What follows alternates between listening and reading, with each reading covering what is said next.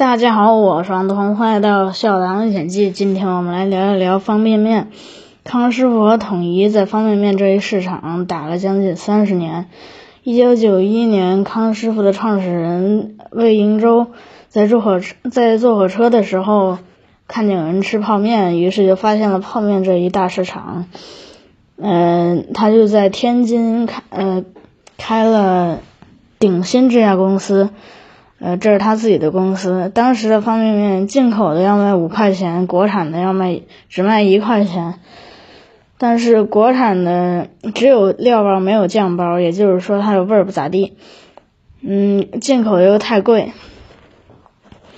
嗯，于是康一九九二年，康师傅推出了自己的首款方便面——红烧牛肉面。推出之后卖两块钱。嗯，在鉴于进口和国产之间，嗯，这款面一经推出一炮而红，嗯，接着统一跟风推出了鲜虾面，想与红烧牛肉面抗衡，结果完全不是对手，因为红烧牛肉面，呃，汤浓味儿味儿重，嗯。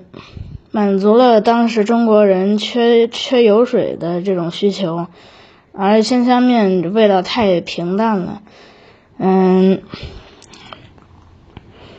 嗯，所以第一场康师傅与统一的战争，康师傅完胜。二零零七年，康康师傅靠卖红烧牛肉面的收入有二百二十六亿元。呃，平均一天就能卖出两千万包方便面，统一的收入只有二十四亿元。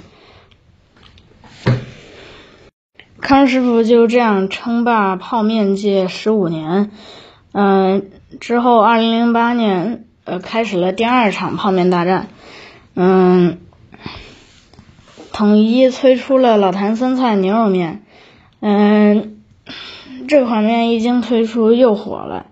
嗯，因为这款面既开胃又解又解腻，刚好红烧牛肉面是因为味道有点偏油腻，嗯，所以统一靠这款面翻盘了。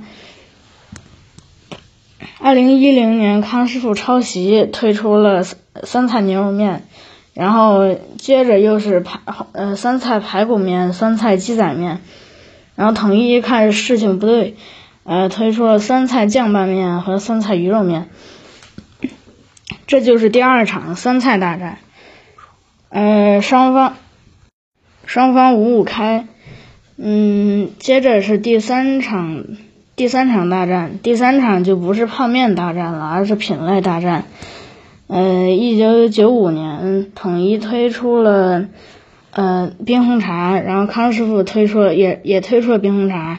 一九九六年，统统一推出了绿茶，康师傅也推出了绿茶。接着，统一推出了呃鲜鲜橙多，康师傅也推出了呃鲜果橙。统一推出了小浣熊干脆面，呃，康师傅推出了小虎队干脆面。统一在小浣熊干脆面里加了水水浒传的卡片，嗯。康师傅在小虎队的呃干脆面中加了《天龙八部》的卡片。嗯，第三场战役呢，康师傅后来者居上，为什么呢？是因为康师傅的渠道精，呃康康师傅渠渠道精根，呃减少中间商，增加呃突铺货能力。康师傅能在两个月之内铺货到全国。所以自然销量比统一高。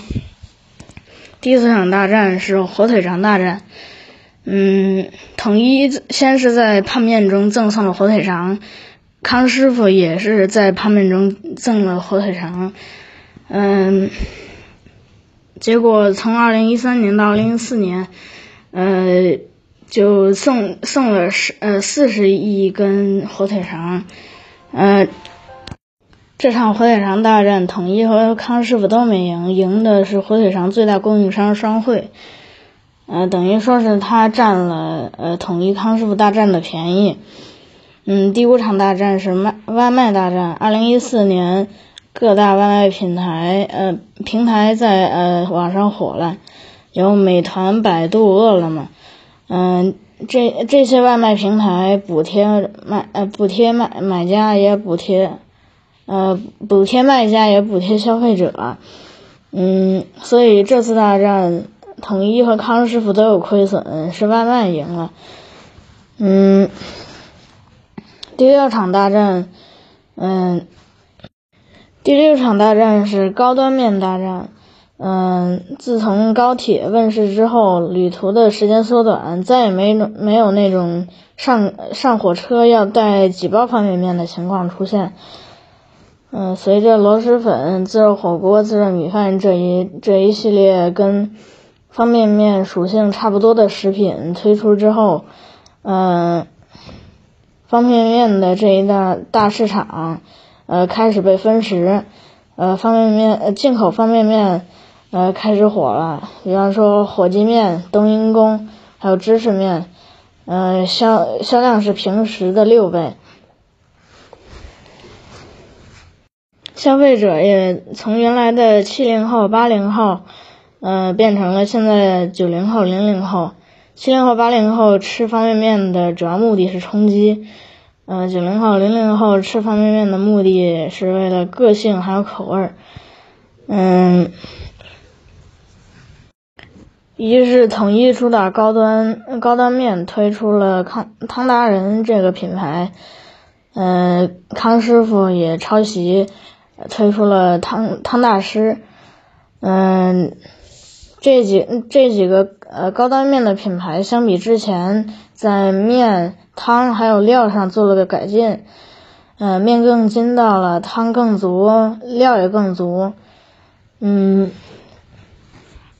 这第六场大战双方都打了个平手，嗯，最后做个总结，呃，虽然方便面出了一堆花里，在这三十年之中出了一堆花里胡哨的玩意儿。呃，但是我最喜欢的还是红烧牛肉面，经典永流传。好了，今天就给大家分享到这里，我们下次再见，拜拜。